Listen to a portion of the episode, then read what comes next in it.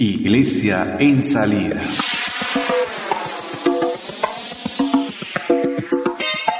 Damos inicio a este programa Iglesia en Salida, continuando en esta búsqueda en redescubrir y fortalecer nuestra identidad bautismal. En el programa anterior hablamos sobre el bautismo como iniciación cristiana. Es de resaltar que la verdadera iniciación definitiva solo se dará a través de la muerte en el ingreso en el goce de la vida eterna. Esta perspectiva de la meta final confiere a todo el proceso una atención escatológica. Podríamos definir la iniciación diciendo que es el proceso mediante el cual el sujeto modifica radicalmente su estatuto comunitario, religioso y social, viviendo al mismo tiempo un cambio existencial profundo para adquirir el puesto normal que corresponde a todo miembro activo de la comunidad y se caracteriza por una identidad singular respecto de los no iniciados. Bueno, hoy nos introducimos en los sacramentos en este ambiente de iniciación cristiana. En el cristianismo, la iniciación al misterio se realiza principalmente en las acciones sacramentales. Mediante los sacramentos de la iniciación cristiana, el bautismo, la confirmación y la Eucaristía se ponen los fundamentos de la vida cristiana.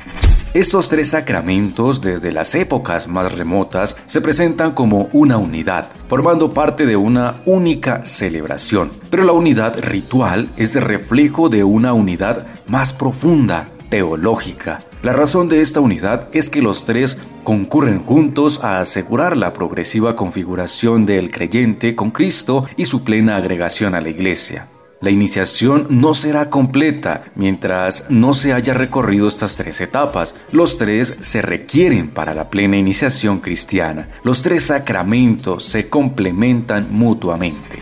Estos tres sacramentos revisten importancia capital para el resto de la vida cristiana, constituyen su fundamento, no son solo un punto de partida que exige desarrollo y fructificación ulterior, la iniciación dura toda la vida del creyente hasta su floración definitiva en la gloria. Son además un impulso vital y una orientación permanente.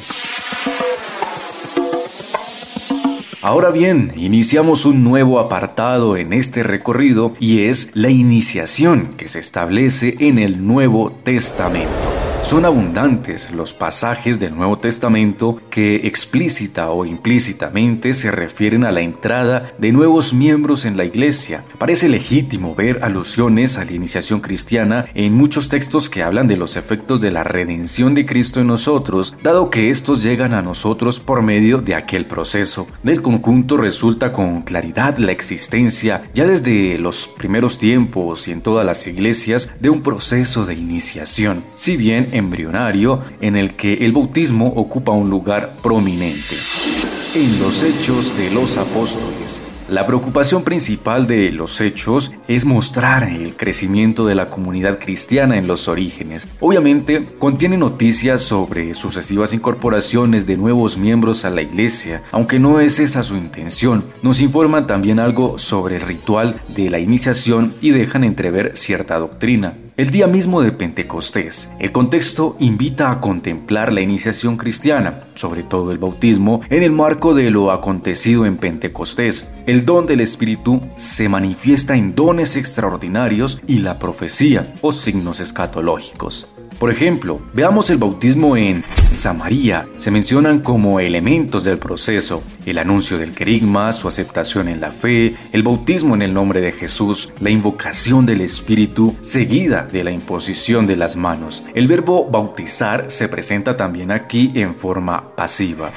Otro ejemplo es el eunuco de Etiopía. El episodio se presenta como un esbozo de la praxis bautismal primitiva, con el siguiente itinerario, el anuncio de la buena noticia de Jesús a partir del Antiguo Testamento, la petición del bautismo, la profesión de fe y el bautismo. Este ejemplo se trata del primer gentil bautizado.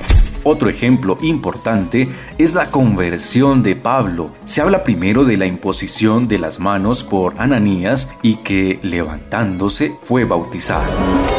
Vamos por partes y así lograr comprender el gran regalo que se adquiere por el bautismo, la tarea de no abandonar y no dejar a un lado nuestra propia identidad bautismal.